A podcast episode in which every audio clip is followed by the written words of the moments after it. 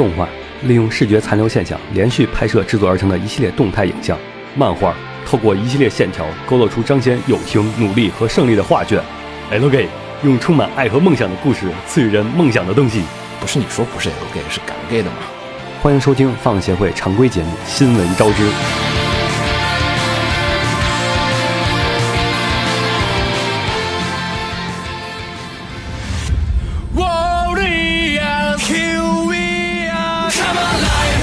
しさだけを求めさまよっていた嘿、大家好，欢迎收听放协会的常规节目《新闻招之》，我是浴火不死鸟。大家好，我是秦九。我是怎么红尘？呃，又到了新闻节目，嗯，这个好快。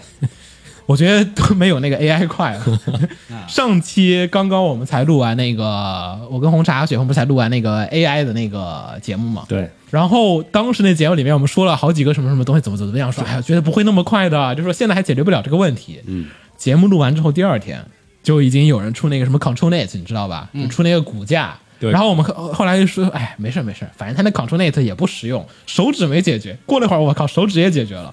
然后再过来说，哎呀，画人外还画不了，现在已经可以开始画人外了，就是你可以画那个八条腿的人，嗯，然后或者是那个人头马，全部都能识别，我震惊了，我。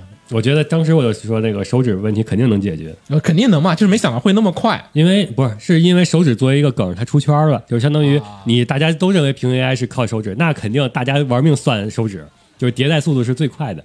嗯，就手指问题，我觉得应该是所有 AI 画图里边最先解决的。嗯但我觉得，我觉得有点太快了。你要快到什么？就群里面大家聊，就觉得有点，人类的脑都已经赶不上 AI 的速度了。就是工业时期那种，每天请过来，日新月异，又有一群人下岗了，然后又有一些东西改变了，就那种每天都是新发现，每天都是新发明。还有互联网革命的时候，都是属属于那种过一天发现完全变样了。互联网时代没有吧？互联网开始的时候，咱可没有那么快的感受到这个东西。你比如说智能手机四 G 来了，对吧？嗯，你要真用上，还是得花好久。这个东西很恐怖，是什么？就是昨天还会想着，啊，它解决不了这个问题的，一时半会解决不了。所以呢，你画画的人还比较心安理得。过了两天，我靠，解决了。然后上次我们节目其实没怎么谈那个伦理问题，就说 AI 的这个伦理啊，其实呃属于人，就是有没有人会拿它来进行商业创作？嗯，结果呢，不是隔了几天那个百叶极光那个事情吗？对，就是才隔了两天，然后好就已经有人开始干这个事情了。技术发展的快，伦理有点跟不上了。然后现在双方其实有点在较量这个伦理和那个的那个阶段。呃，应该是你看什么伦理了，就是涉及到生产力的伦理，是伦理是要给生产力让步的。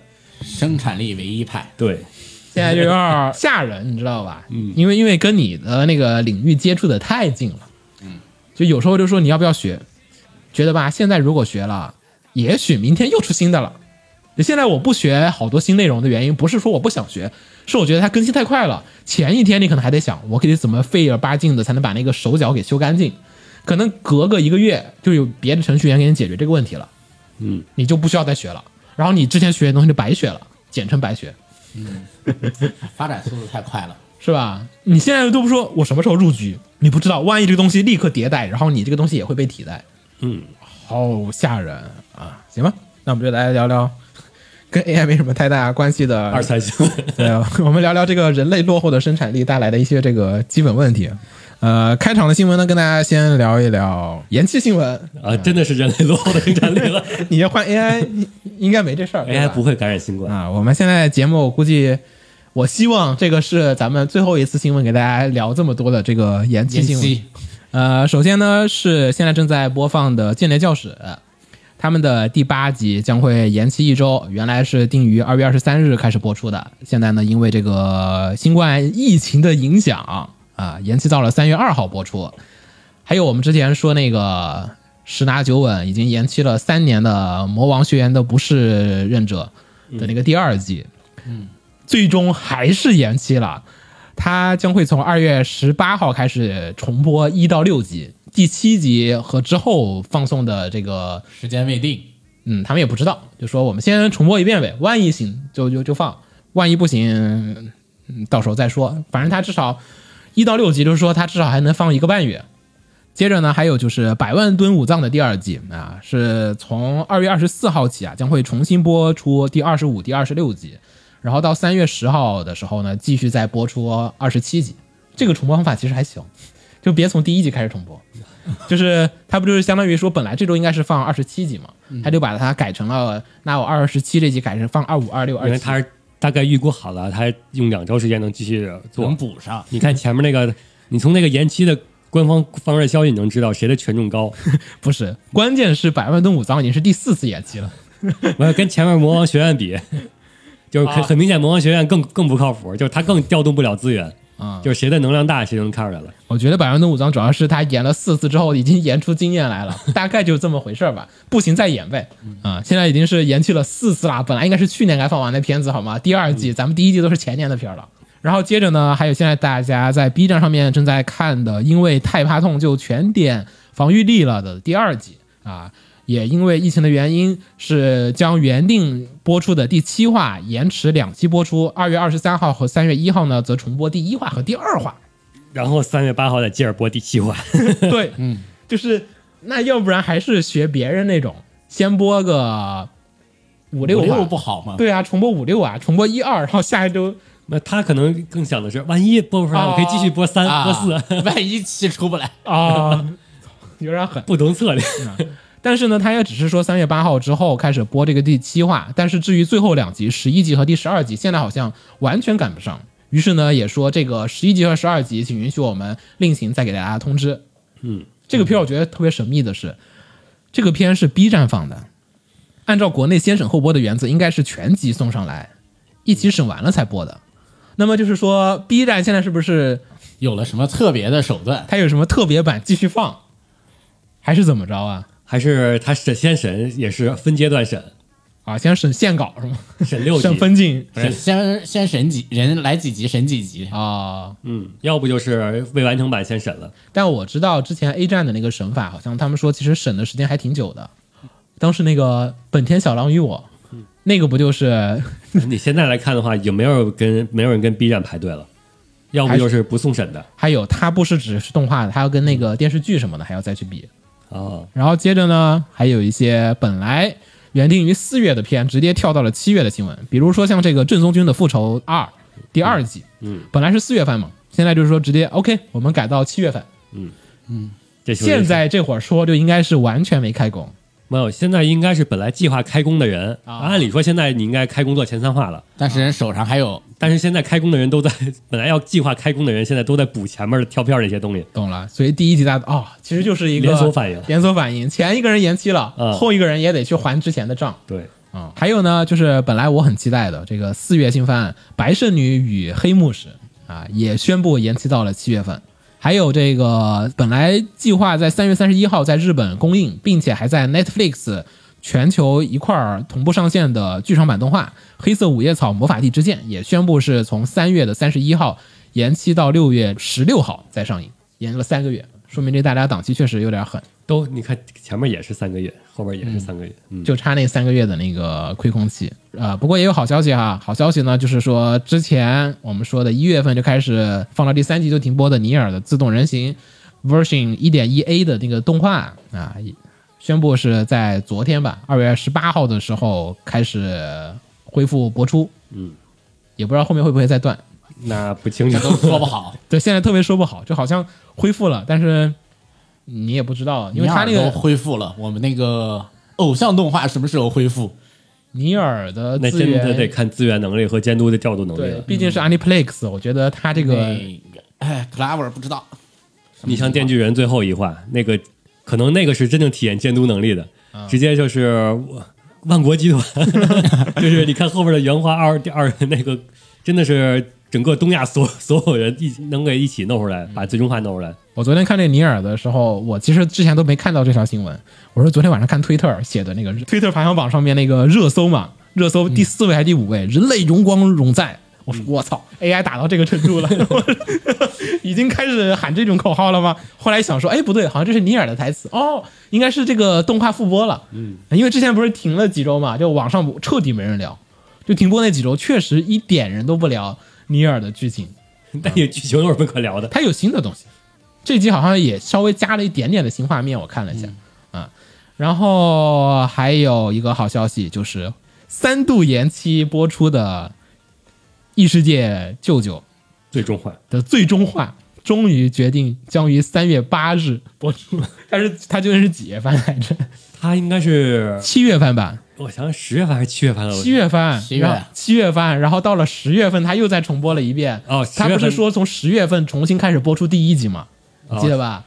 对，他后面是不又播了三话还是四话来的？啊然后还差最后一话又演了。对，不是本来到圣诞节那会儿要播最后一集了，好像是快要。哦，他是先那什么疫情？扩大影响，他是先日本疫情，日本疫情，然后导致他说延期，嗯，然后延期，他又终于日本疫情缓也不算缓了，就就就平稳了之后复播，嗯然后复播又赶上中国疫情十二月份，然后又复 又延期，就感觉你这个到底是用的日本那边儿还是中国那边儿？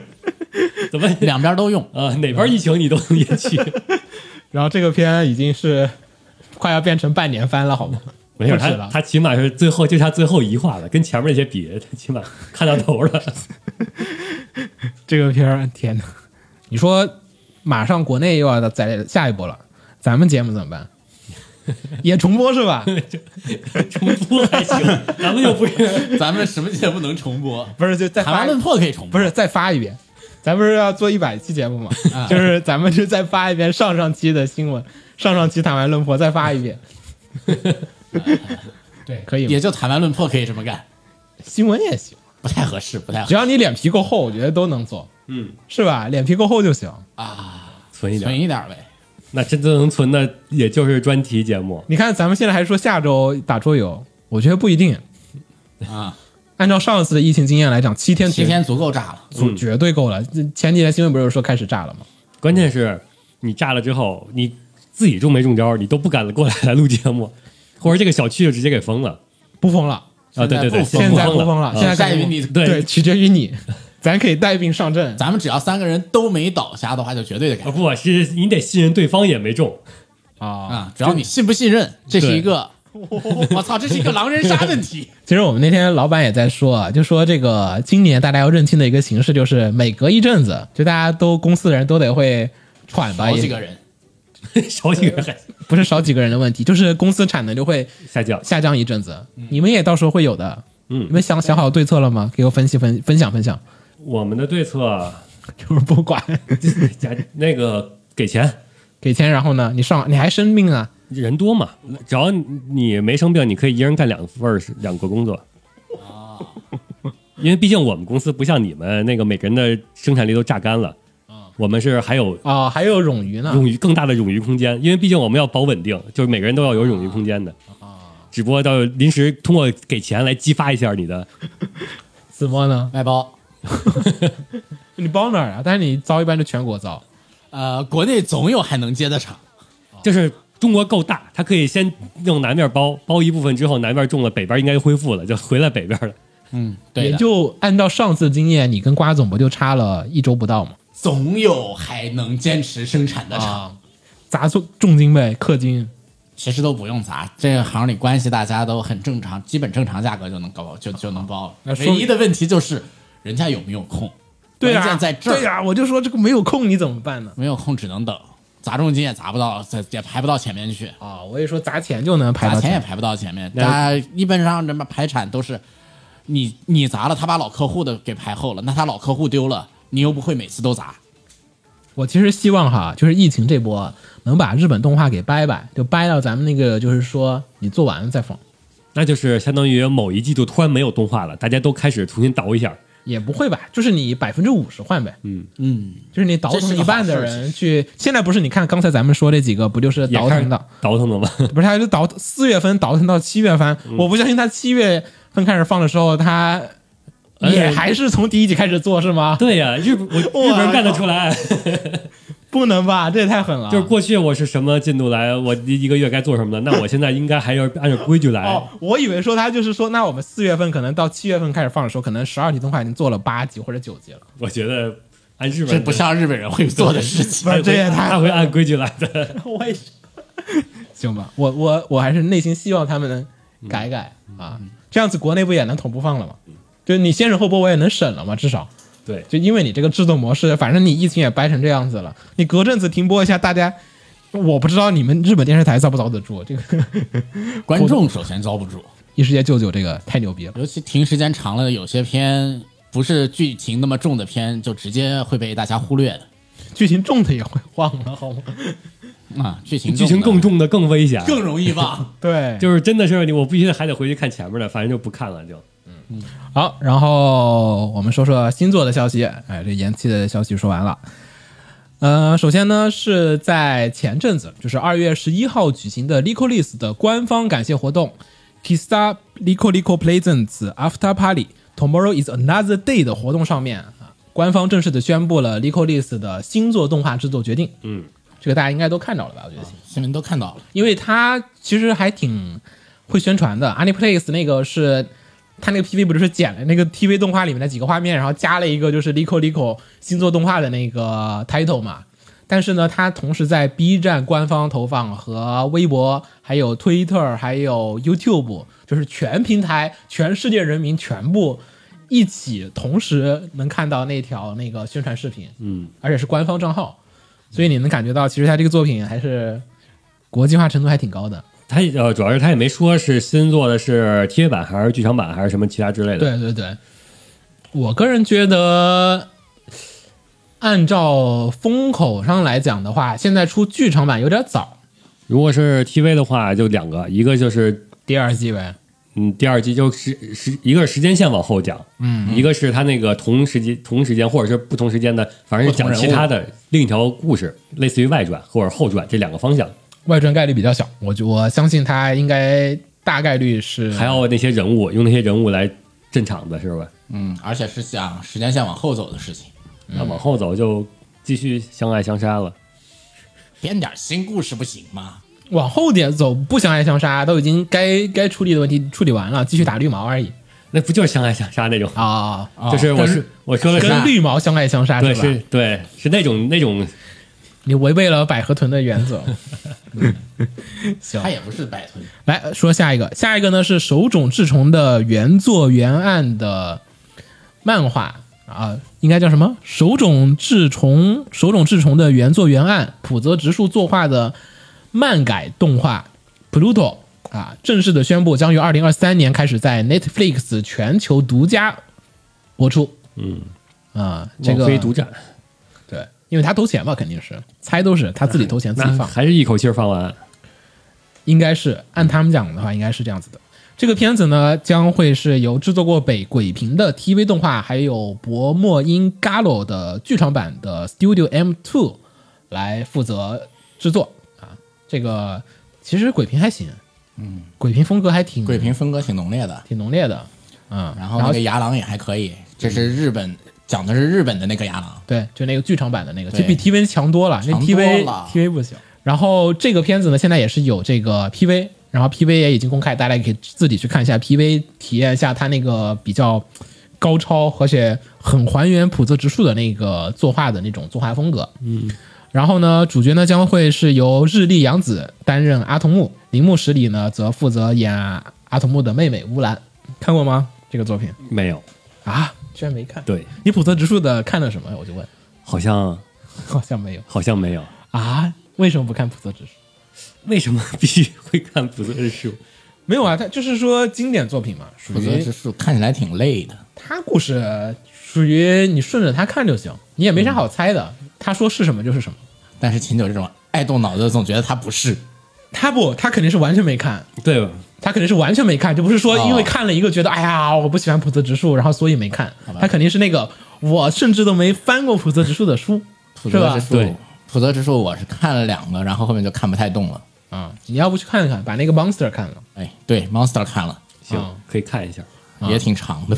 因为浦泽直树的作品其实就是那种。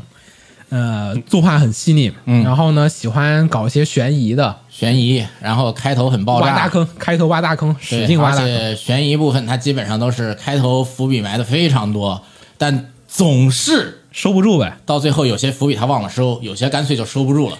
其实他主要是有时候解释不清楚，他是那种普泽直树的作品是属于开头特别的华丽，嗯，特别特别的好看，无论是招剧啊还是什么那些都特别好。就是他开头会说一个人类背后有一种大阴谋，比如 Billy Bat 那种，嗯，它背后有一只蝙蝠贯穿了整个人类历史，特别牛逼。要么像 Monster 那种，有一个特别牛逼的人，他背后做了很多的犯罪的事件，然后大家都被他耍得团团之转。嗯，但是这个人为什么那么牛逼，他也解释不了啊。就是普泽之树的作品都是那种开头特别好，这给我打预防针的，对，给你打预防针，对给打打预防针，打预之书的作品给打，但是开头那个氛围，他很很会讲一个故事的开头。嗯，而且作为悬疑类作品的话，它的那个哦整个气氛处理和那种分分镜镜，对特别牛逼。它是那种悬疑作品的分镜，它做的特别牛逼。他的分镜就是那种扎实的电影分镜，你照着把它拍电影没问题。对所以你看他经常，呃，之前的动画像 Monster 什么改编的动画片，实际上来讲，那个作画资源投的不是很多，对，但是 Monster 特别好看。因为它的分镜就是我照着动画的，嗯，照着漫画的分镜一模一样的画一遍，那个分镜就已经能把整个气氛体现出来了。你那人动不动都行啊，这是普特指数特别牛逼的地方。而且呢，这次这个制作动画的这个是 Studio M 四，这个 M 四这个公司呢，其实说白了，也就是马趴下面的子公司，就 Madhouse 红下面的子公司。马趴不是属于 Madhouse 分出去嘛？嗯，他们其实都算是整个的 Madhouse 一系列的公司，背后都是丸山正雄，就是本人穿针引线。就所有的关系，其实你看马趴 Madhouse 换什么名字，或者这个 M 次，最最后你看都是有丸山正雄在这个公司里面，要么任总经理，要么要么任什么取缔役。你先来看这次又是 M 次，一看制片也是，呃，也是这个丸山正雄，这两个人合作好多年了，就是感觉普泽直树就属于绑定了 Madhouse，什么作品都给他做。只不过说这个动画片现在宣传好像确实有点晚，它毕竟首先点是个零三年的作品，二零零三年的漫画，二十年前，嗯，就是以现在改编动画的角度来讲，有点古老，对吧？啊，然后后来呢，是一七年的时候，二零一七年的时候说我们要做动画，过了两年，过了两年，然后一九年的时候，在一个电影节上面放了几秒钟的当时的那个做好的画面，跟大家说我们正在制作当中，然后就又不宣传，就这个公司或者说这帮人他们的宣发有问题，就是经常都是我们公布个信息，中间不再预热，推特、微博全部不更新，以至于说去年有人还就传谣言，就说哎呀，普鲁托做不完啦，这个片已经没有啦，项目已经被 Madhouse 砍掉了，因为疫情的原因什么什么着。然后，但是他们真的在做。丸山正雄去年还出来辟谣，就说我们真的在做这个项目，没有被砍掉。嗯，请大家放心啊。所以那这么说，那在网飞播也就说说得清楚了，他们就是呃，在网飞播肯定你得先做完，那肯定他们 得慢慢做，做完之后你才能宣布。我觉得还挺好的，因为 Pluto 是属于阿童木，大家看过嘛，对吧？阿童木他的故事其实里面是有很多的严肃的故事，严肃的内容的。对，呃，他的那个世界观里面，机器人和人，还有好的机器人和坏的机器人，他有很多那种残酷的事件。他只是说原作是那样子的一个风格，他讲的很儿童的那种东西。实际上，它本身是一个比较恐怖，而且呢，还是有一些危险的要素所在的。动画里面，它都会过去的传统阿童木动画都会演的是，就是没那么恐怖。普泽直树来讲这个故事，他就把这个故事的恐怖级别上升了好几个等级。就是你能感觉那个背后那个坏机器人，在那个 TV 动画里面，阿童木的动画里面，感觉就是个坏蛋，标准的坏蛋。在普泽直树呢，就是那种哇靠，就是老谋深算，然后就是阴沟里面要捅你一刀那种特别坏的那种大坏蛋那种感觉。因此，我觉得大家如果就是说你知道一点点的阿童木的故事的话，不妨呢去了解了解，就是说普泽直树的这一版的 Pluto，它究竟描述的是怎样一个严肃而且真实的成人版本的阿童木世界。然后具体的故事，大家不妨呢去看一下它的动画。来吧，下一条，怎么来吧？这条嗯，下一条就是我已经期待了很久的，呃，日向夏原作的轻小说《药物少女的银呢喃》宣布改编电视中动画，并公开了 PV 先导图，然后在 B 站上现在 PV 也已经放出来了。嗯，PV 好长啊，这个 PV。对，这个 PV 里面看上去已经有很多做完的画面了。我感觉他那个 PV 就比全职不是比无职转身的那个还狠。他嗯没没没，他没有，他 PV 里出现的所有画面，在我的感觉中啊，应该只集中在第一卷、第二卷的故事里。他应该是那个应该算那个主主线暗线那一大章，它的相当于都在那里边儿。咋说呢？那个其实，秦九，你小说看了多少？我先问一句，呃，不不要不，我这因为 PV 里其实说的那个 PV 里其实没出现真正的主线暗线。你的那个主线暗线只是只是一个主、普通的那你就不要再跟我继续说了。啊，然后呢，这个片子的动画呢，将是由东宝的动画工作室和 O L M 来负责制作，也就是我们老说的负责宝可梦啊和夏日重现的这一家公司来继续负责担当。看了 PV，大家也知道画面确实牛逼，没有想到做得那么好。嗯，不过以这部小说这个量级来说，投这个投入，我觉得是可以理解的啊。因为这个小说的呃很多年在清真力的或者是推荐榜，或者是单行本榜，或者是只要是大家所谓的清真力标杆，就是动画化标杆，嗯，它是已经占了很多年的坑，就是没有动出来。因为上次咱们有一次聊那个漫画作品推荐的时候，是你吧？嗯，对，是秦九推荐了他的漫改，嗯，对吧而且两个呢，然后在很很久以前的某次新闻里，我还说感过叹过感叹之前，啊感叹之前我放过假消息，哦，对，对，然后就把我坑掉了。我放过假消息，当时是看那个漫画，哎，是漫画还是小说还是作者的推，我记不得了。哪个地方作者说有，接下来我们将要有一个重大发表。我想这个书都这这书这么牛逼了，这重大然后你这个用重大发表说的这么郑重其事，我就提了，在新闻里我就提了，估计是动画，估计是要动画了。嗯，然后那个重大发表是一部广播剧。嗯，广播剧什么时候能用上“重大发表”这个词？尤其对于这种销量已经达到两千一百万的这种，但我觉得日本人啊，好像经常喜欢干这种事情。他们一般说重大发表，反而不重大，就是因为你能猜得着了。如果我说重大发表了，到时候真的是个动画了。其实一般他们动画发表好像都是直接就说，哎因为你想，作者后来不那个也是在推上，作者自己吐槽，对距离我说假新闻还有很远的时间那是二一年的时候他吐槽的，啊！就是说，哎呀，我的作品什么时候轮到我？他吐槽对什么时候能我作品什么时候动画化呀？嗯，这个作品呢，讲述的是这个作者明确说了，他是以盛唐杨贵妃时期作为时代背景，然后融合了一些那个西域元素，然后西域元素。汉朝就是啊，就是唐的西域哦哦哦啊，然后设定的一个中华风古代背景所以还是架空的。其实它是以唐为基础，基础架空了一个事情。啊，就是人物关系跟现实中的就是包括官职或者是一些，就他会为了一些艺术创作来借直接借鉴，比如说你清朝、明朝、汉朝什么都跟它历史并没有没有不是不是真不同不是唐朝历史。基，本是以唐为主，以汉为辅，然后加入了一些西域的风情懂了，设定的这么一个背景。就是欧洲人看异世界动画。对，是都是中世纪，是那么个意思。嗯，但实际上我们也没这么个地方，嗯。它有点像我们那什么三世、二世看那个什么对。啊，是吧？对这样是这样的，嗯。然后呢，这个动画啊呢是属于一个什么呢？简单来说，这个小说的类型其实是后宫解谜娱乐小说。但是后宫解谜娱乐其实是一个词，你不能把它拆开。但是他这个后宫我看是用的是汉字，那说明不是对，不是那种后宫，不是他这个后宫指的是呢，把这个解谜的环境放在后宫里，懂因为后宫它存在一些特殊的逻辑，所以让谜题成立像《甄嬛传》那种那种后宫呗。啊。对，就是中国古代的皇帝的那个后宫啊一定，而且一般一定是以中国的那个后宫制度为代表，因为在只有中国有那么严格的那个制度的情况下，才会创造出一些非常怎么说呢，就是客观环境下的谜题。就跟那个那个洋装那个暴暴风雪那种性质一样，你这个属于是后宫也离了后宫，这个谜题不成立。嗯啊，啊，懂了，所以它是一个后宫推理，就是在后宫的那个环境里面做一些推理，发生一些案子。对哦这边的案子其实还都挺大的，比如说什么刺杀皇、刺杀 叉叉叉呀，哦。啊，以及颠覆想要颠覆皇帝政权的那些，都是比较大的案子，没小案子不多的。因为他写的好的一点，我最欣赏的是他首先推理部分，他是完全按照那个就是有案件找线索，然后找凶手，然后另一方面，同时他有他的主线就是这些案子不是说我突然就有一个案子，它是涉及到跟朝堂跟外界对，主线是一条政变，不也不到政变这个水平吧，就是那个 你要说话朝堂阴谋，过一下脑子，我要过一下脑子。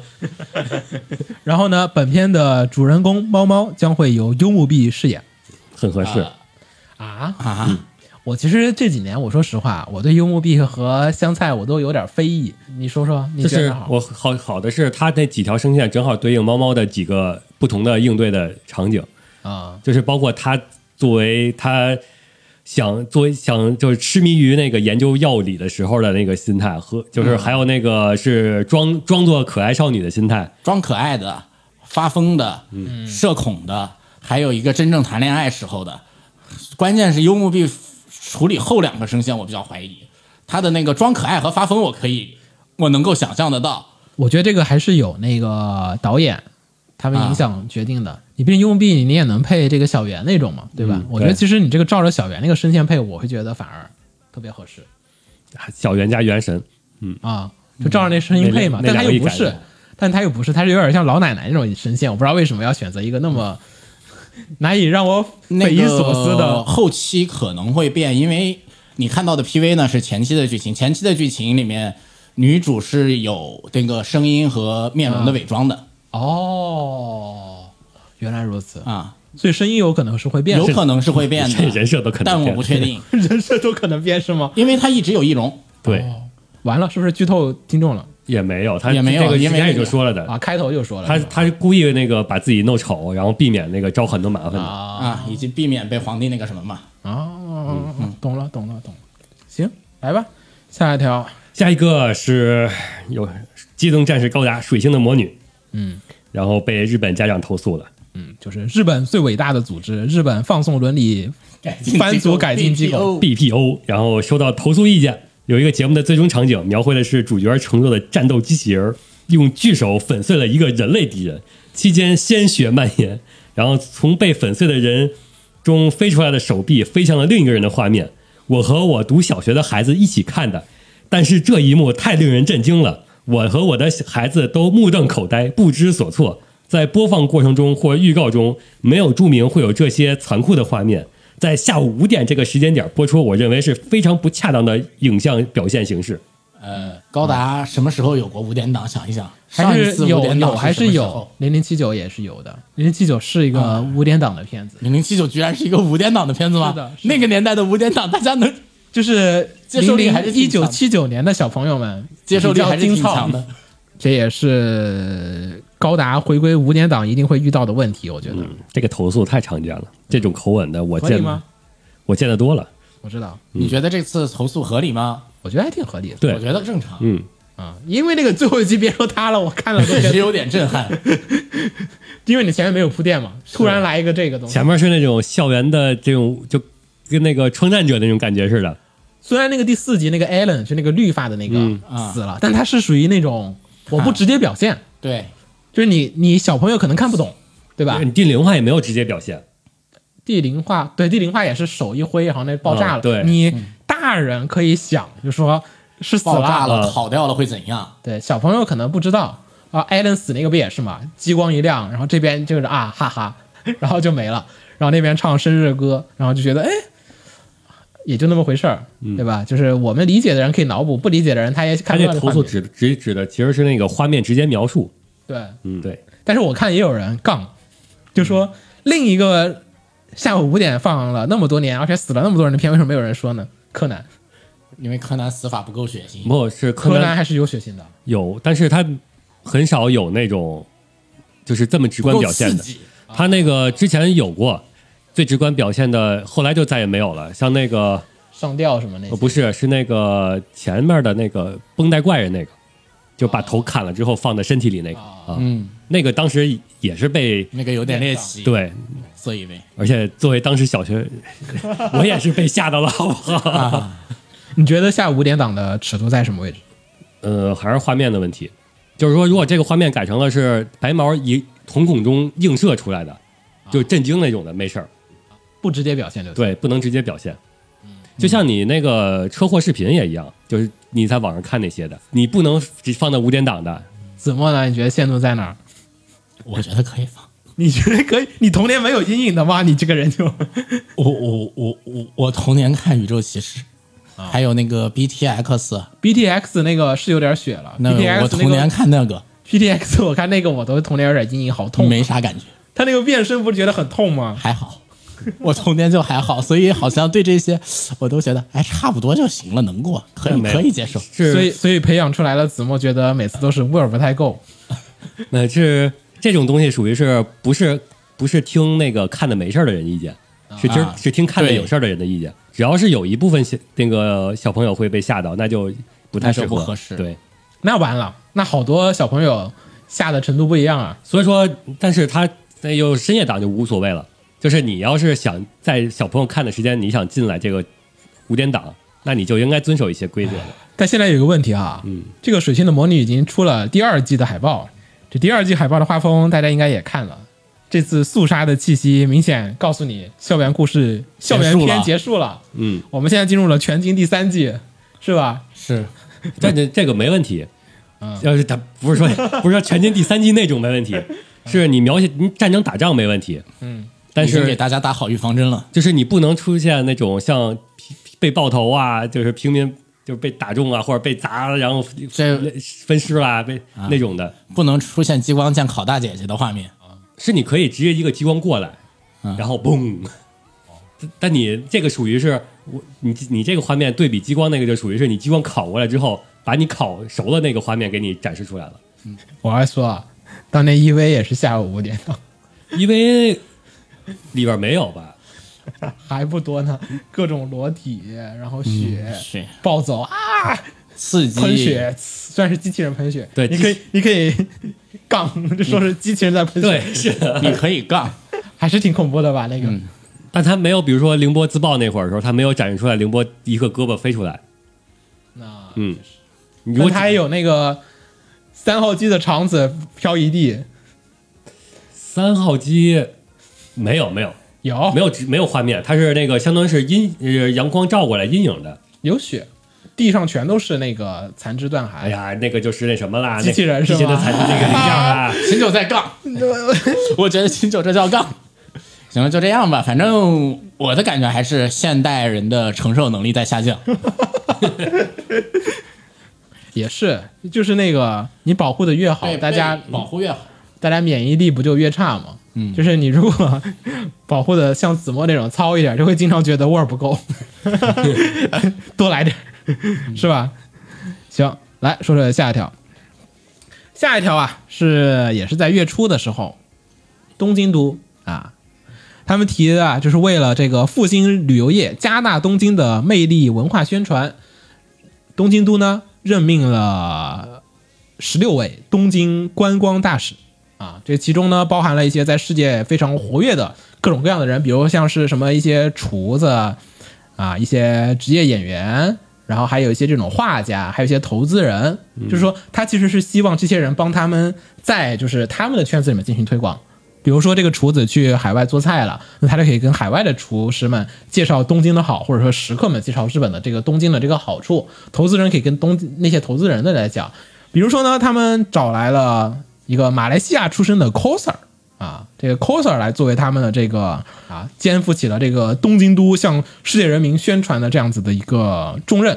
嗯，同时还选择了《Holo Live》里面的三名角色，这个鹦鹉女、森美生，然后还有嘎乌古拉啊，来担任东京都的观光大使啊，这也是应该是东京历史上第一次选择 VTuber 虚拟主播，虚拟主播来担任。这个现场他们不是有那个握手啊，还有发名片，就是相当于有任命给你发任命书嘛。嗯。然后这个 VTuber 是旁边竖了一个等身大的电视机，然后那个 那个是那个不是是正常的 VTuber 那些活动都是这样的啊。然后，然后那个小池百合子，就他们那个东京都市长，然后就还过去就那种机长 touch screen，就是机长跟显示器机机长，这个选的还挺有意思的。因为这几年选观光大使，实际上来讲，大家已经麻了。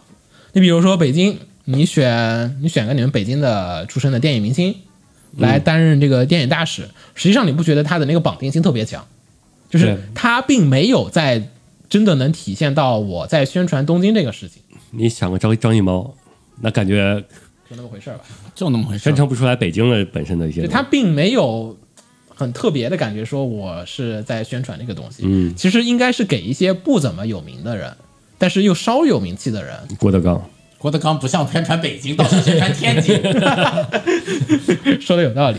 就类似那种感觉，嗯就应该选那种稍微有有名气，但又不那么有，可能郭德纲都有点过了了，过了。我觉得就是得再平民一点的人，他会去宣传的时候会比较好宣传，包括参加一些活动，你也会更好请嘛。东京办 cosplay 活动的时候，你就喊他刚才那个找的那个 coser，嗯啊，来去做这个组织或者说是参演，然后去帮忙说一些东京的这种好话。嗯、北京你也是可能是呃得找一些现代的一些比较年轻的音乐家或者什么来去做这个事情。新锐的音乐家、艺术家，嗯，像子墨这种，我不行，我不行，你不够新锐，但够艺术。那更不够了，那更不够了。我觉得艺术其实普通人不是那么在意。我现在其实也不是很理解，就是说现在选这个宣传大使究竟能带来多好的这种额外效果？宣传大使主要是你选名人，可能是跟城市绑定性不够，但你选不明的、不太有名的人呢，宣传力度不够，所以他这选的多，带来的效应不够。它，相当于是垂直化宣传。饱和化宣传，它是多领域嘛，每个领域有都对啊。选一点。嗯，对，所以饱和化嘛，我看他这个里面选厨子选的真多呀，应该是不同的菜系吧。都刚才是个日啊，料，这也是日料吗我？们都是厨子。可能是这帮人。我知道了，北京选其实可以选什么？学习他这个学习，然后来打击一下所谓北京美食荒漠的这个现象。我们选一些真正的那个那个五星或者以上的那些行政总厨来搞一个天团，然后再做一些活动，让他们能真正给大家做菜吃。有点微妙，有点微妙。你这个有点不接地气了。他这个吧，可能就是日式的那种料理，它可能是当面做，就是你去吃那种不转的回转寿司，就是啊。不叫什么不转的回转寿司，就是正常的 手正常的手捏寿司、手对，握寿司。就那种那种不就是厨子在你前面嘛，他就可以在那时候跟你聊聊天，以此来给你去做宣传。可能日料那种很合适，中餐那个厨子人家在后厨里面使劲做饭，做完了怎么着啊，在那蛋包饭上面拿那个番茄酱写北京，欢迎做那。个什么中餐欧巴萨卡。中餐欧巴萨克这个有点狠了，被人赶出去的。嗯，然后来再说下一条，下一条是动画《孤独摇滚》引发热潮啊，这个 Kisuko Bounds 就是他们的结束乐队啊，席卷了日本的音乐榜单前 N N N 名，就是各种什么在线下载榜单排到第一，啊是动画里的结束乐队，还是结束乐队的原型？动画，动画。动画，啊？啊动画。那个版啊，就是明白了，就是出的那个角色歌，不是都或者说剧中曲，啊，我明白了。我还我刚看这个新闻的时候，我以为是他原型那几个音乐音乐人嘛，他几个歌手分别都带开了。不是不是不是，那那那太现我就在想，那太牛逼了。不，那是带过，因为那个他的原型就是他这个里边的制作人，嗯，就是也是过去那个出过，就是当过那个地下歌手，然后出过专辑的，嗯，其实他里边很多念他，有时候念他他自己过去的那些的，所以说也带起来一波。他这个，反正这一次呢，其实是席卷了他这个音乐榜单。就是我看到 Oricon 的榜，一月中旬的时候是排到了全榜的第二，呃这个很难，我看那个 iTunes 那个榜，好多榜是都是拿过第一的。对然后呢，全卷漫画也是重版，现在累积销量是突破了一百万部，但实际上一百万部还是有点少少，真少。少。但虽然它也有卷数少的问题，但是那个什么那个什么关于地球的运动，嗯，那个是三百万。那个卷数现在有多少了？那个是完结了嘛？那十卷吧，好像是，那个是三百，这个是六卷，六那个还没动画化呢，而且那个对呀、感觉感觉一般般，销量销量效果一般般。不，你这个销量效果一般般不一般般，不能这么看。你这个销量效果是不是一般般？你要看增幅。也是。然后呢？万一以前它是个二三十万的呢？那这个增幅就牛逼了。啊，以前就是二三十万的，那这个增幅可以了，嗯，翻倍了吗？至少翻倍了。就是感觉，哎，主要是你说到一百万部了，就会觉得啊有点少。嗯，那倒是。那反而暴露一问题嘛，你这个按照体量来说，一百万部你说少，嗯，但是它的 CD 又能霸榜，就感觉 CD 霸榜就是大家现在不看呗，现在不听歌呗。不买这些 CD 了。嗯，我觉得其实是，但是我那天听 Koi 说，不是说不买 CD 的问题，其实是因为他们这个现在听音乐哈，嗯，大家其实不怎么喜欢听主流音乐，日本的地下乐队特别多，嗯，就是大家其实那个普普遍的听歌的人，其实都分散去听那些，那你知道吧？就是各种小歌手、地下歌手，或者是二流、三流，也不知道二流、三流吧，就是流量不那么高的歌手，那不那种人人都在听的歌，其实他们不想听，那不还是就相当于是听歌这一波人，其实很分散。很分散。然后相当于明明二次元是只有一百万部这种这种小量级的人，然后去买 CD 都能把这个榜单给挤乱了。对，都能挤乱了、嗯啊！你这个是毕竟是集合聚在一起，而且我看那个新闻里面访谈也是说啊，说其实是因为你这 Kiss Bounce 它这个它这个音乐其实都还是专业的人去做的，嗯，就是说而且还有很多经典翻唱嘛，所以其实本身那个曲子质量也挺高，就很多可能本身也没那么感兴趣的人，那个歌他也觉得不错。啊，确实，嗯，然后还有呢，就是又是老问题，不是就是老情况，就是说当年 K on 火的时候产生的所有效果，他们都带了一遍。K on 当时不是还带了一波那个乐器嘛？嗯，当时我都想买过，后来忍住了自己的手，然后想了想，我买它干嘛？现在又带了一波，现在又带了一波，然后这次呢，各种雅马哈的乐器卖爆，但是卖卖爆完了之后，我看那个他那个什么制作人，不是就是那些卖的那些记者去采访，就说啊，你这个卖的那么好，他说啊，是的，是的，是的前所未有。然后就有人评论说什么前所未有，你上一次有，应该是入行比较晚，就是他没有见证过 K O 那个年代，嗯，那毕竟已经是十几年前了，也可能他这会儿卖的是电吉他。当时也是啊，当时也是，你怎么说当时是 都是啊也是电吉 K 幺全插电好吗？也是你想想人家单手，我觉得主要是美少女臂力，这个 主要是隔了十几年，可能他确实没经历过上一波。这是可能的。对啊，嗯，你们有吗？会因为这种买吉他，反正我肯定不会的。买这种不太会，但是正常的周边买的还是还是会的。不是我这不是说正常周边，他这个属于带着你去买吉他这种，就本来就有点像咱们玩露营，嗯，你你就非得去买那个同款，你知道吧？那我知道那种。对吧？但清酒好像也没那么买同款，没有没有，都还比较理性但他。这吉他不就是一定要买同款，对吧？你不是同款也没有这个溢价了。对，嗯，就是它这个带动，为什么说能检测出来？其实除了琴行整体销量，还有那几把吉他异常的销量高，对，有吗？小时候应该会有吧。四驱车我是因为动漫里的那个火，所以去买了动漫里的那个款，嗯。但他当时出的全是动漫里的款。也不全是，不全是不全是，有什么那个奥迪自己出的那种、哦那个竞速的，但是有跟动漫其实毫无关系。其实那个更像是广告效应。对啊，就是我知道有，就是我我不我不认识那些东西，我只知道啊，这个是那个啊天王巨星，对对对啊对，就那种。所以说我就买天王巨星，我只认识他。嗯。嗯。嗯，这更像是那个去买去超市买饮料啊，那好多不认，那哎可买个可乐吧。摩托车我看露营的那个有买，啊，那个是然后小田那个本田小狼之后也有人买、有人买 Super Car，然后还是买的国产版长得差不多像，但实际上并不是那款车的车。摩托车的话，如果说我有那个能买有牌子的话，可能会考虑就买。我在想当年有没有看头文字 D 买八六的？有啊，有主要是你买不着。哦，那个那个不是什么别的问题，那就是主要是买不着，那个真的有，还挺多的。八六那个款因为太老了，就有点像你现在非要买桑塔纳两千，不是说不行，但是那个新车或者旧车那个车况极差，而且你要买日版的进口车才有 A 一八六的，它出口版是改了那个造型的哦，啊，你要那个原版的可能嗯，我想想，除了乐器，你像有其他动画什么带动的吗？你首先首饰应该就没有。有玩宝石的侦探，那带得起来吗？同款钻石买不起，同那那些款倒是很容易，问题是你买不起。就是像手游例会那种，就是背的包那种的，也没有带起来。带不起来，都因为那些例会里那些包，他们都，哎呀，手游那些画做画画那帮人全都是奢侈品参考，那一个包的价钱有点本身就已经溢价丰满了，然后你还要再溢一波，我还比较好奇，现在这种衍生的作品能做到多大的那种消费带动？你本来不玩乐器的好多人，我看就是这次明显就是复刻了上一次轻音的那个情况，好多人就不玩乐队的。我看那些小朋友，就是最后就是说，哎，我看完动画之后，第一件事情就开始没看完就开始打开搜这个吉他，想试着弹琴了。对那个什么有带动吗？那个小泉同学吃拉面，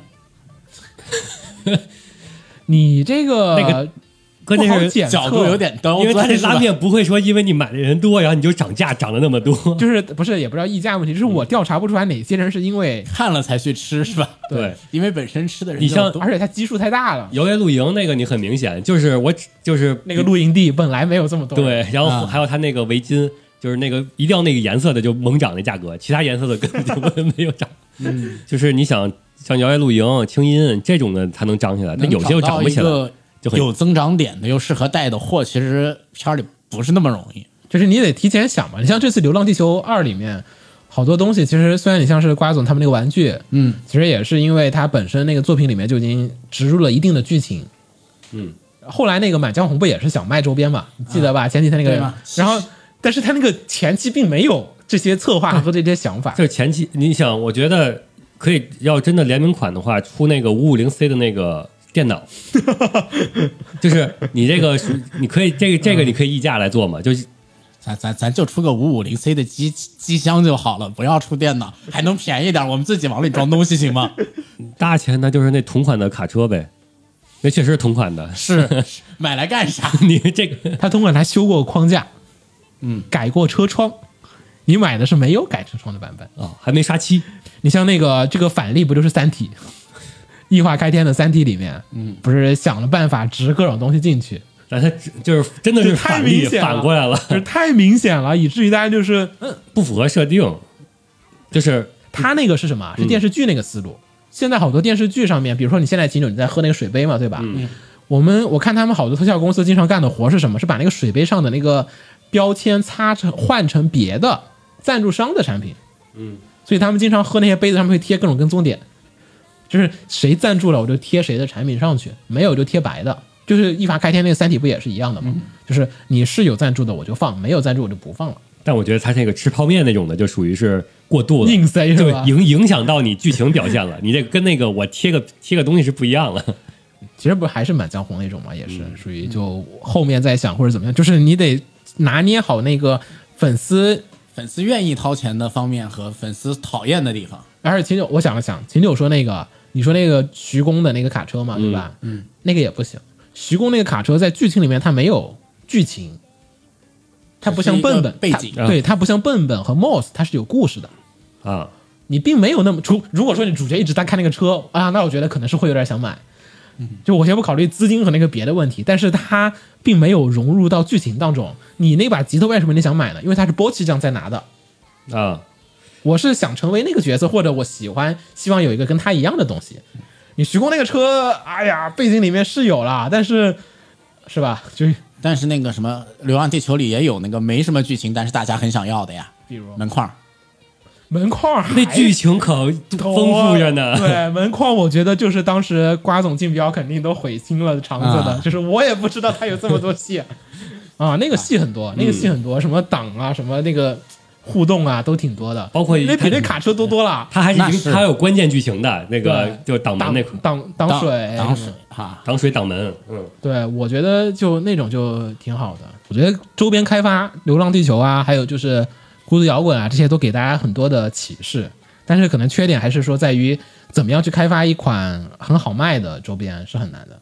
而且它对压中了。你像《流浪地球》属于，他不知道会这么好卖，你你不知道哪个会中的时候的方法就是全压，嗯对，全压。但是你只有他弄了嘛，你别的没弄嘛。其实说白了也是，或者弄得不好。嗯，你像深海的，我觉得周边就做的欠点意思，又是画集那几套。嗯嗯，不过深海我觉得可能也就做画集最稳，就是它剧情得先加，你知道吧？对就是双方得一起加，你不能说片做完了你你你想《明日方舟》，它其实周边做的也不太行，是，其实说实话，方舟是很好它剧情里边有好多能做周边的东西，是的，嗯但但但是明日方舟的那个什么那叫什么周边，就是泛制周边挺各种都挺好的，对，啊，就是官方就是官方不给力，对行，来说说下一个，下一个呢是《光之美少女》，《光之美少女》新的一部动画叫做《开阔天空》，已经于二月五号正式开播啦。你们看吗？光不看不看啊？Q 娃从来没看过，没有看过一部，然后就不哪看了部？第一部，啊？没有，没有第一部可太狠了。那个完了，你让我说哪一部，我只记得啊蓝的、黄的、红的，哪部不是啊？蓝 哪部不是啊？问题是啊，没事没事没事，Q 娃还是好看的，它有很多部的故事，它因为它是不同的导演、不同的团队、不同的 team 做嘛，虽然都是用 p r i Q 啊这个名字，但是实际上来讲，它叙述的故事和风格是不同的。就有的人会讲的比较成人一点，有的人呢会讲的怎么怎么怎么样一点。因此，不是当年像抓星什么的，它是有很多的大年龄粉丝，嗯，高龄阿宅去看这个片子。然后呢，这次的新闻呢是想说，今年的这部《开阔天空》加了很多的新要素。这个什么新要素呢？首先呢是加了这个男性的光之美少女啊，但是我所以所以光之美少女这个名字我要再说一下，它是中国人的翻译，它官方的翻译只是叫普利 Q 啊普利 Q 啊，并没有任何的性别要素，性别要素和含义。Q 娃嘛，娃娃子，对我们只是霹雳 Q 啊，是吧？我们这个，所以它本身并没有，确实没有指定这个性别，它只是 PDQ 啊，就是闪亮的那种感觉啊。然后呢，还加了男性呃男性的光之美少年嗯，和成年光之美少女，嗯，一个是十二岁的小男孩，一个是十八岁的女生。这个 我就想说一说了，我先不说 LGBT 那个问题，嗯，我比较在意这个成年光之美少女，十八岁要素有点太浅了吧？就是怎么也得是个刚二十八岁吧，啊啊！我我我我我我想的是怎么也得三十岁，三十差不多吧。我觉得就是十八岁，你这个成年算不上吧？对啊，就是实成年了。啊是成年了，但是味儿不味儿不够，对，就是他要讲，不是讲不了社会化的故事，还是嗯，像十八岁应该是 高中刚高对大大一，那就相当于是一个大学生和一帮小学生在一块儿。十二岁也不是小学生啊，刚刚上初中可能。对，大学生加初一的学生，就是一个监护人，一个现在网友不就是这样子的吗？你的群里面不就有吗？是网友就是这样子的，是那秦九带一堆，这确实，你这个如果说你这么对比的话，确实能感觉出来有差距的。但是有点太小了。就大家说还是幻想，我幻想的吧。成年光之美少女，二十四、二十五，可能大学毕业进社会，起码进社会吧，对，最最起码进社会吧。白天上班，晚上打怪，你那个是属于感觉是这另一个层次了，不是？但是你既然要往这方面写，就干脆写的通透一点。他不还没不一定是往这方面想啊，他这个也许单纯就是他可没说是往这方面写。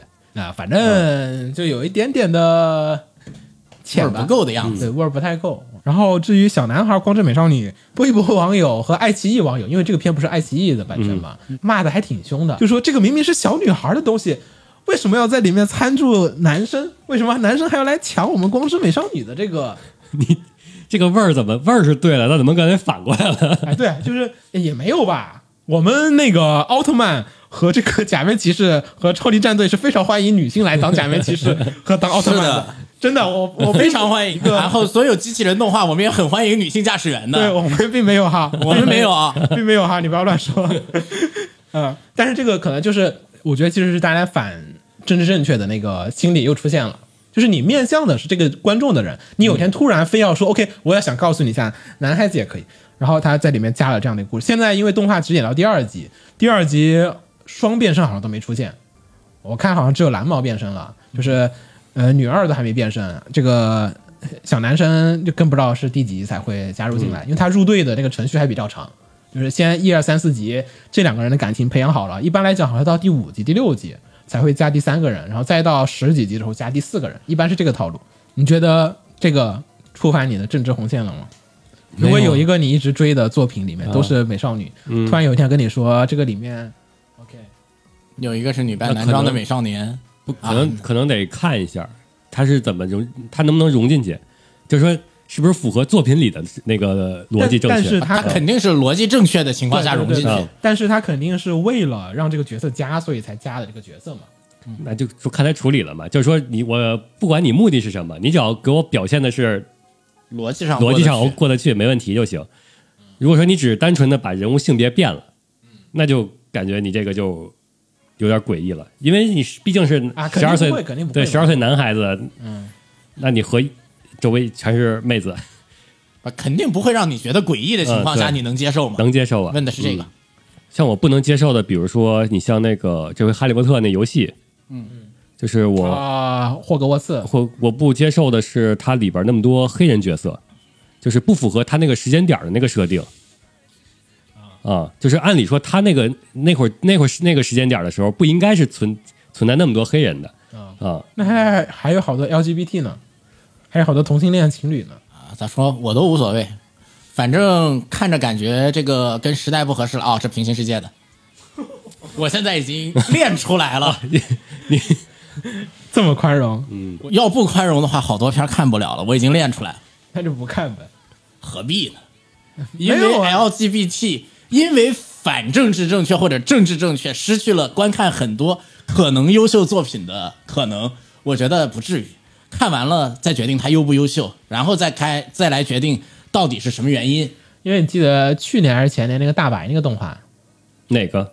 呃，超能陆战队，超能陆战队记得吧？有一个事情，就是里面也是有一些同性恋和身份性别认知障碍的人出现在这个里面。嗯，然后但是那个大白的剧里面，其实那个大白剧明显是给小朋友看的嘛，所以其实也不光是说我们有这个什么反响，你看那个美美国那边的好多人也是说啊，你怎么能在小朋友那个片子里面加这些东西？然后日本人也是说你不能在这个里面加，你这个加了就是有点过早了啊。这个感觉就跟那个无间党似的，哪个五点档啊？就是这些画面到底应不应该？放在五点钟，对，其实就是你人类年龄的五点档，五岁。嗯我的感觉呢，就是说，针对十二岁以下的不太行，十二岁以上无所谓了，十二岁就差不多可以接受这些东西了。我在思考这个问题哈。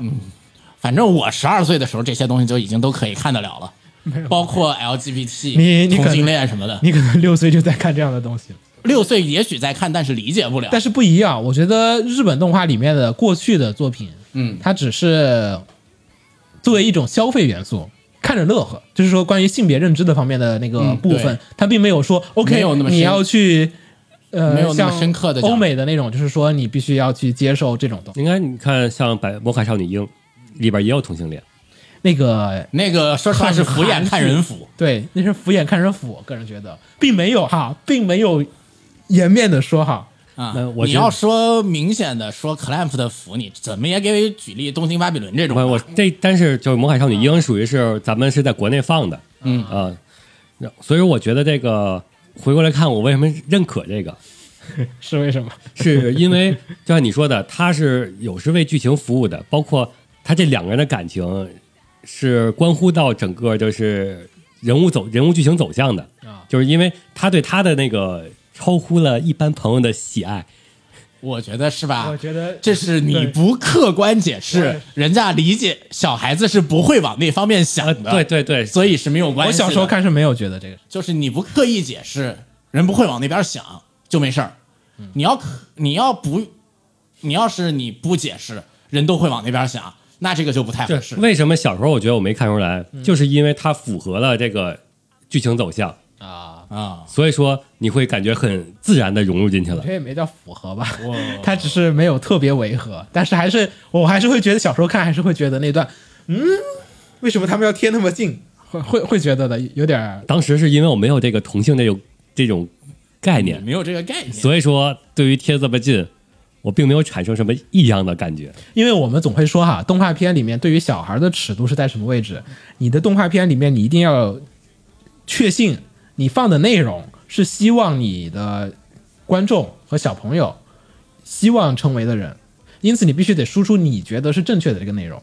嗯，就你认为他成为这样的人也没有关系的情况下面，那你才会往里面加这样的内容。就是一般的，就是儿童尺度，我们说作者的限度就是在这个位置。你看很多日本动画，你会感觉分不出来他到底是好人还是坏人，但你就是相当于不给他告诉他黑和白，已经是一种输出一种观点了。但是你明显能感觉到，就算是普利 Q 啊这些作品，呃不叫什么叫就算，就是因为是普利 Q 啊这些作品，他们是会明确的告诉你什么样的是敌人，嗯，就是这些敌人就是什么贪婪或者什么欲望，对对？吧？这些是不好的，你小朋友不应该去学，他也是有这种输入和输出的。这就就是他这种定位就像是给小孩看的这种定位嘛。对，嗯，那这次我觉得加了这个小男孩儿和这个大女孩儿，得看得看后面他是怎么定位这个怎么输出的了。看他剧情往哪方面走。创作儿童作品的时候，还是那个就是只要有可能有影响，对一小部分有影响，就应该是就应该更谨慎。我说了不行就是反对，但是我觉得对于小孩子来讲，很多事情他没有那个判断潜力的那个时候，因为有时候路你走过去了，你就要知道你是没有回头路的嗯，啊。他还没有，你不应该在那个时候把他的那个选择权就给他那么自由。你说小孩能不能开车嘛？能开，油门一踩谁不会？出事了他不好负责，就小朋友还没到负责的那个程度。对，然后你现在跟他说、o k 你可以开车，就是你你会说啊，为什么儿童作品那么不自由？呃，因为它是给儿童看的，对吧？对就是我我给大人看的，我爱怎么做怎么做。嗯这个有点不正政治不正确，是不是说的有点？没有，咱们还你这个咱们现在说的你只要政治很正确你只要没有引到后面的分级就可以就，因为我这个反思的地方是在于，如果我有一个小孩儿，然后跟你自己现在的创作自由的冲突。对，就是我给我就我刚才看那个高达那个问题，就说如果我也有个小孩儿，嗯，他五岁，他看高达，我觉得我会不会我会不会给他掐掉啊？我觉得太早了。嗯嗯，我哈，我也不看子墨，子墨家可能我觉得可能魔法少女系列，九十岁的时候，可能我会九十岁啊，可能就能接着五岁你给他看什么？五岁啊，猫和老鼠吧，猫和老鼠可太暴力了。就可以了，这个就可以了我跟你讲，猫和老鼠小时候给我造成了很多的损伤。啊。大家老因为大家老学那个猫和老鼠里面的很多那种，嗯，啪关门把我手夹过，嗯，我觉得没关系，这种普通的小损伤可以让他们记住，不能这么干。他还有那个跑到悬崖边上，从那儿浮在空中，然后掉下来的呢。啊，那个都还好，不至于，我觉得不至于蠢到那个地步。那那个可能不会，但是关门什么确实会有。嗯，就是以前打打闹闹的时候嘛，就是明显就是你从哪儿学的嘛，别人家也不这么玩这个东西，啪的关门，就那种。嗯那你那个拉票心更是有影响的。对蜡笔小新那个也学嘛，对吧？对，肯定有，啊班上班上肯定有同学玩肯定要学。等会儿是学哪段？学哪段？动感光波是吗？那个动感光波不能吧？各种段多了。哎，行行行。那最后面还是希望大家关注一下我们的，微博、B 站、小红微博、书 B，站、小红书，嗯，还有爱发电各种赞助我们。对，还有各种音频平台。嗯，现在现在各个音频平台不让你说别的音音频平台的名字，那这个微博、B 站、小红书呢，他们应该没竞争关系吧？没竞争关系啊。理论上应该不影响。咱们说了那么多推特新闻呢，那那我觉得可以随便说，没有竞争关系。那这微博的它也没那么大竞争关系啊。反正大家可以关注一下，但我们的小红书和 B 站还没有更新内容，可以先关注着。呃，都是有头的事儿。又开始啊，天天给别人埋各种坑，我靠！嗯，好，行，那我们就本期到这儿。我是浴火不死鸟，我是金九我，是紫梦红我尘们，下期再见，大家拜拜。拜拜。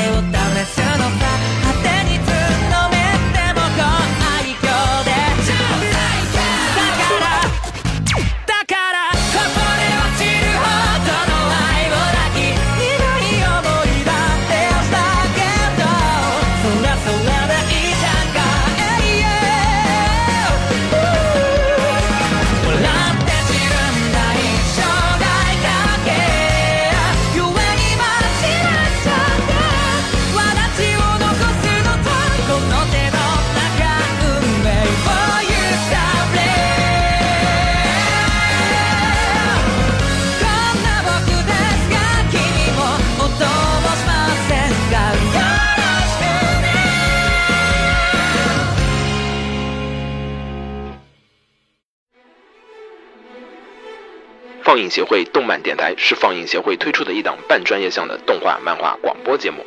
每期我们都会介绍不同的动画漫画相关知识，台前幕后通通包含。当然，我们的内容也不仅限于动画漫画，还包含了轻小说和 A l K 之类的二次元相关话题。欢迎大家发送你想要收听的话题和更多的讨论到我们的官方微博或我们的官方微信。我们的官方微博和官方微信是放映协会，邪是邪恶的邪哦。